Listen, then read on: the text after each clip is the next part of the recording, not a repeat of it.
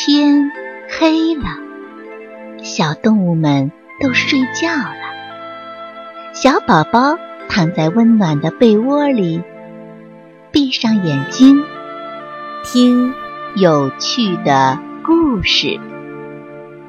宝贝，晚安。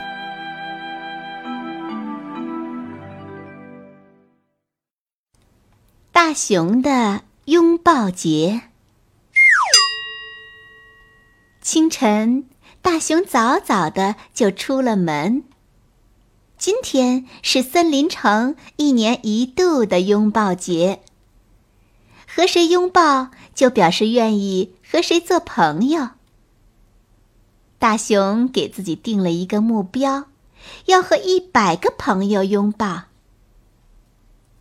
远远的，大熊看见袋鼠哥哥。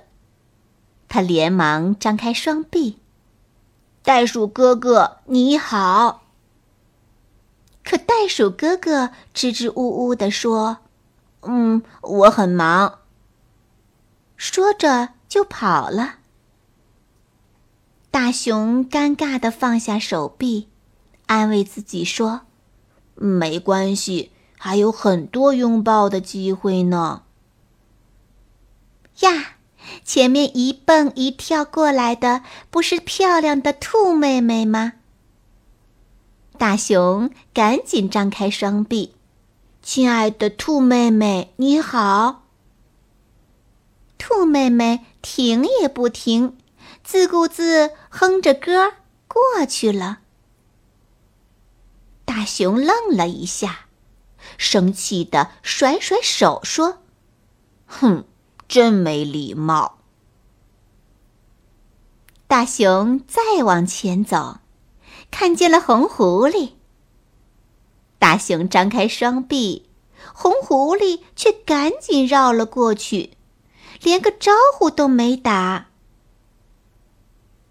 大熊慢慢的把手臂放下来，不明白为什么大家都不跟他拥抱。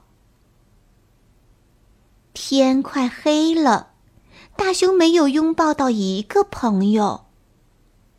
昨天我把兔妹妹的萝卜全拔光了，我还老是揪袋鼠哥哥和红狐狸的尾巴。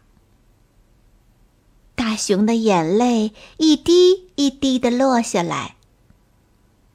这时候，小动物们手牵着手走过来。看见孤零零的大熊，他们都愣住了。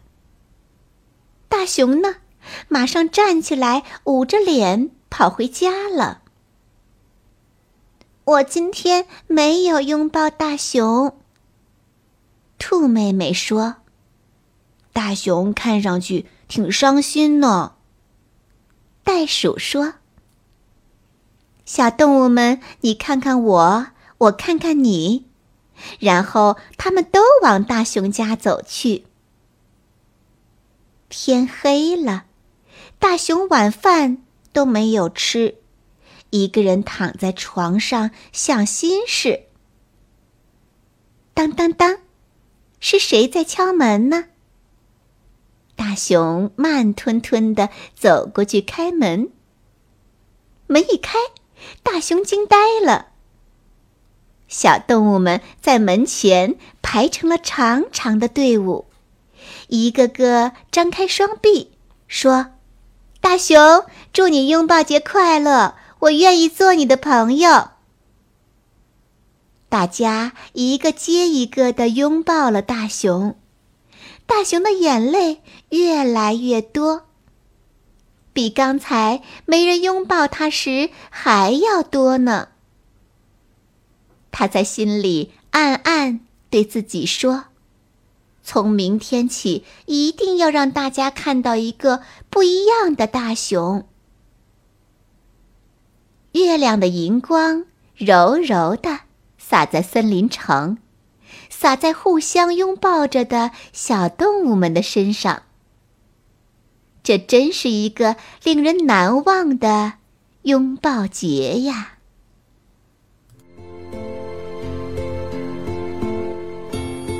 小朋友们，故事讲完了，该睡觉了，宝贝，晚安。